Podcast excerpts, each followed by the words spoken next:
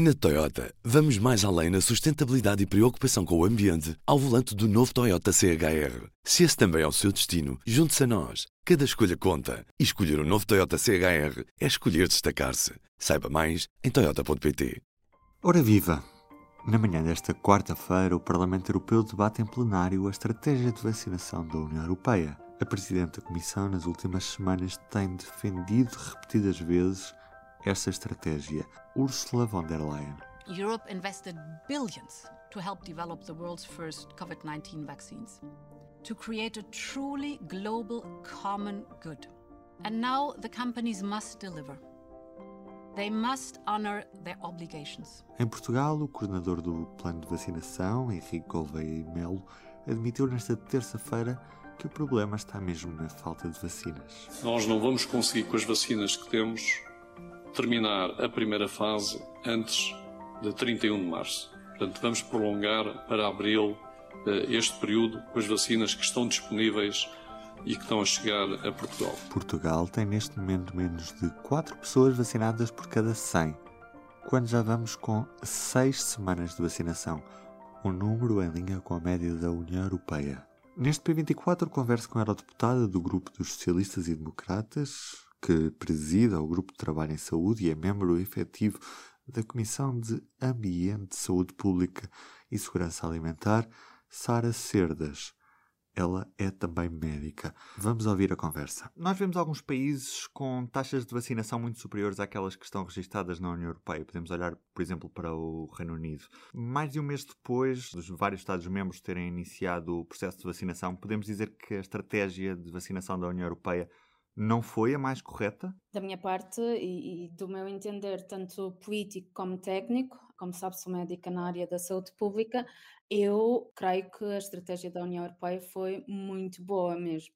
Acho que foi uma das principais mostras de que o projeto europeu está vivo, com saúde e recomenda-se. E porquê que o Reino Unido também teve a oportunidade de começar a vacinação mais cedo? Porque emitia uma autorização de utilização uh, especial uh, da vacina em modo de emergência. Portanto, toda a responsabilidade recai sobre o governo britânico caso haja algum problema, algum efeito secundário um, não, não, não abordado durante os ensaios clínicos. A União Europeia, uh, esperamos e bem, sempre que me perguntavam porque é que estamos a demorar tanto, eu deixem o, o processo científico acontecer. Tínhamos os técnicos todos da Agência Europeia do Medicamento a fazer turnos de 24 sobre 7 dias, ou seja, com equipas nunca falhavam para analisar todos os dados, porque nós, quando introduzimos qualquer medicamento no mercado, temos que garantir que é seguro e que é eficaz. E isso só, só garante, quem, quem o garante para a União Europeia, é a Agência Europeia do Medicamento.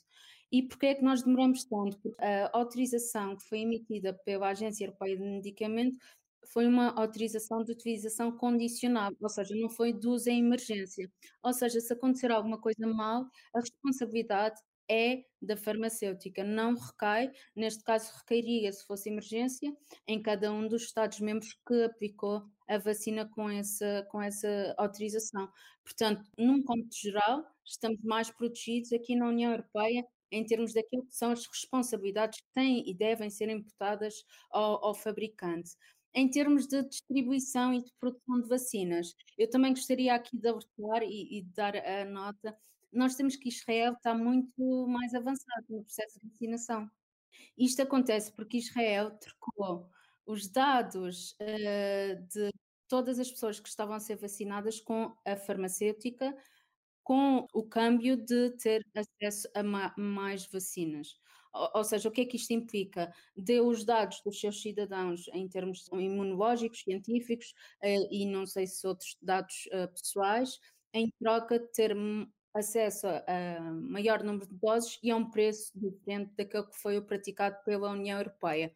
Nós, obviamente, temos uma legislação em termos de proteção de dados muito forte e, e, ainda bem, portanto, nós não, não queimamos essa etapa, nem todo nos passou pela cabeça trocar os dados dos nossos constituintes por, por vacinas. Aliás, temos que respeitar todo o processo científico que está a ocorrer e também dentro da, da, daquelas que são as premissas essenciais essenciais de estarmos a atravessar uma pandemia, mas sem queimar etapas. Então, o problema essencialmente deveu-se a uma elevada criação de expectativas que, que acabaram por não corresponder àquilo que, que estamos a assistir hoje em dia. Foi, Ruben.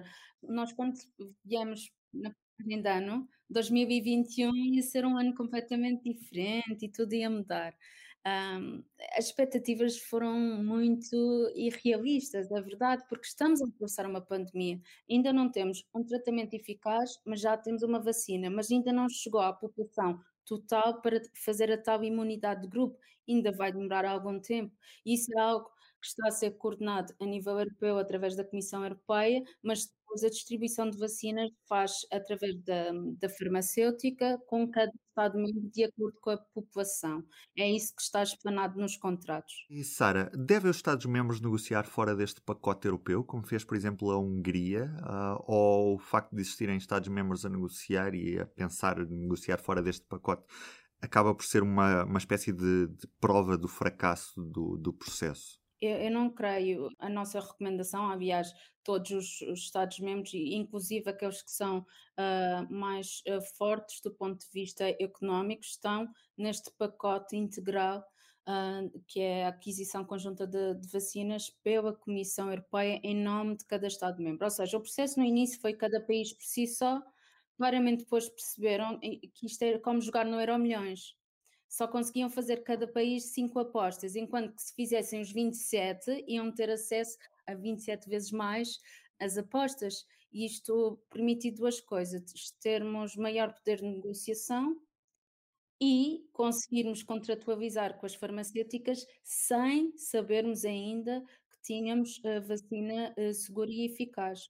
Ou seja, nós adiantamos o processo todo. Houve, isto, é, o processo de termos uma vacina disponível no mercado em 10 minutos na União Europeia é completamente uh, flagrante do ponto de vista científico, é, é extraordinário, porque não foi também um processo de investigação em que injetamos muitos recursos financeiros para acelerar o processo, é um processo que demora 10 a 15 anos, mas depois a aprovação também, a Agência Europeia do Medicamento, em vez de ter as fases, uma, a fase 1 terminava, começa a fase 2, depois começa a fase 3, tinha as subpropostas, mal chegava naquela parte em que poderia passar para uma outra fase, lá está, mas nunca queimando as etapas e depois uh, também ter a, disponibilidade da vacina pronta a distribuir. E o que aconteceu aqui é que nós temos, tivemos acesso a essa vacina, mas não temos ainda em quantidade suficiente, porque entretanto temos outros lados a negociar com as farmacêuticas. Mas a União Europeia aqui como um todo, como um, um centro global,